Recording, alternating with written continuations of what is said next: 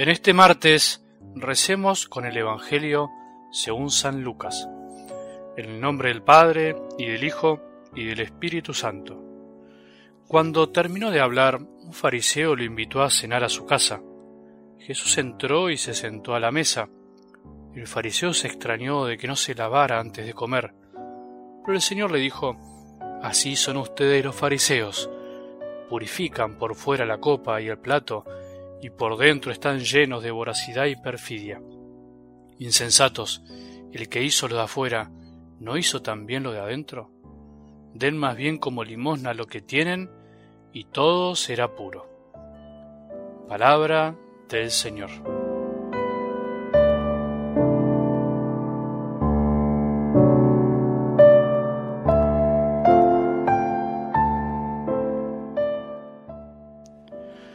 Una de las claves de nuestras vidas es ser agradecidos, es condición para alcanzar la felicidad, para recibir la alegría verdadera que viene de lo alto. El cristiano agradecido es el que anda con una sonrisa por la vida, pero no por falso optimismo, sino porque realmente considera la vida y todo lo que hay en ella como don, como oportunidad para amar. Siendo agradecidos vamos de a poco transformándonos en personas con corazón grande, en personas con capacidad de ver lo que muchos no ven por incapacidad o por amargados. Ayer decíamos que el gran pecado, la gran debilidad de nuestro corazón, de nuestra vida, es el orgullo, la soberbia, es caer en esas actitudes.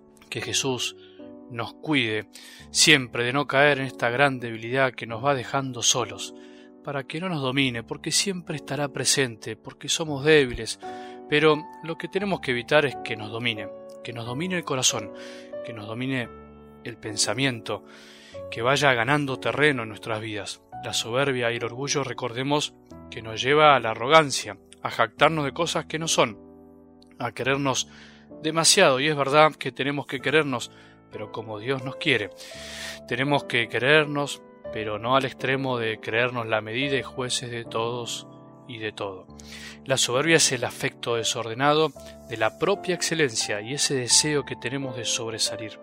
Por un lado, es bueno aspirar a ser buenos, mejores, a superarnos.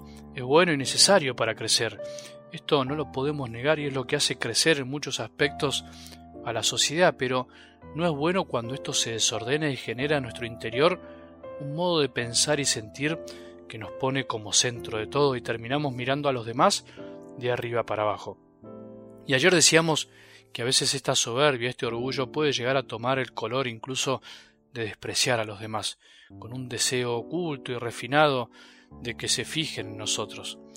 En algo del Evangelio de hoy, los fariseos se extrañan de que Jesús no haga lo que ellos hacían.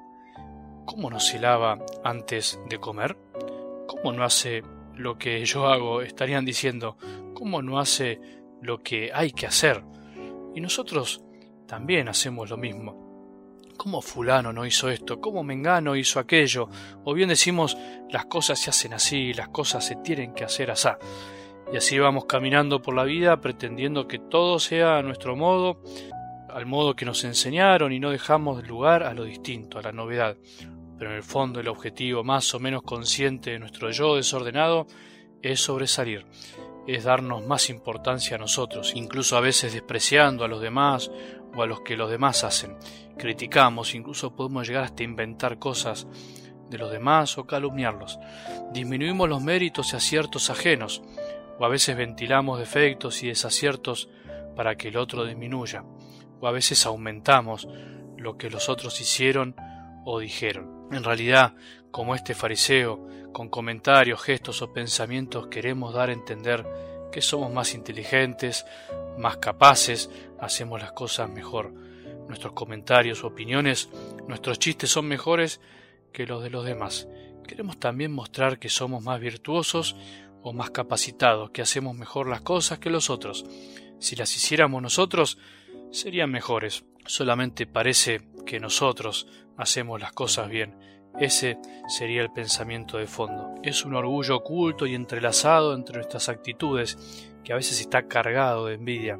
Es como si estuviéramos diciendo continuamente que si siguieran nuestro consejo, nuestro punto de vista, nuestro ejemplo, las cosas serían mucho mejores y no habría tantos problemas. Bueno, Jesús hoy nos invita a no mirar tanto hacia afuera, a no mirar las apariencias y juzgar. El hombre mira las apariencias, Dios mira el corazón, dice también la palabra de Dios. No nos permitamos juzgar el interior de alguien por lo que vemos de afuera. Demos más bien limosna de lo que tenemos, que todo será puro. Lo que tenemos es don y regalo, y tenemos que aprender a ser agradecidos dando a los demás.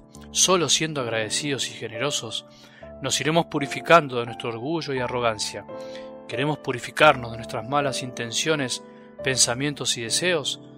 Tenemos que dar, dar de nosotros a los demás, para que primero nosotros nos purifiquemos, que nos dejemos purificar por el amor de Jesús, que es humilde y que quiere que también seamos humildes.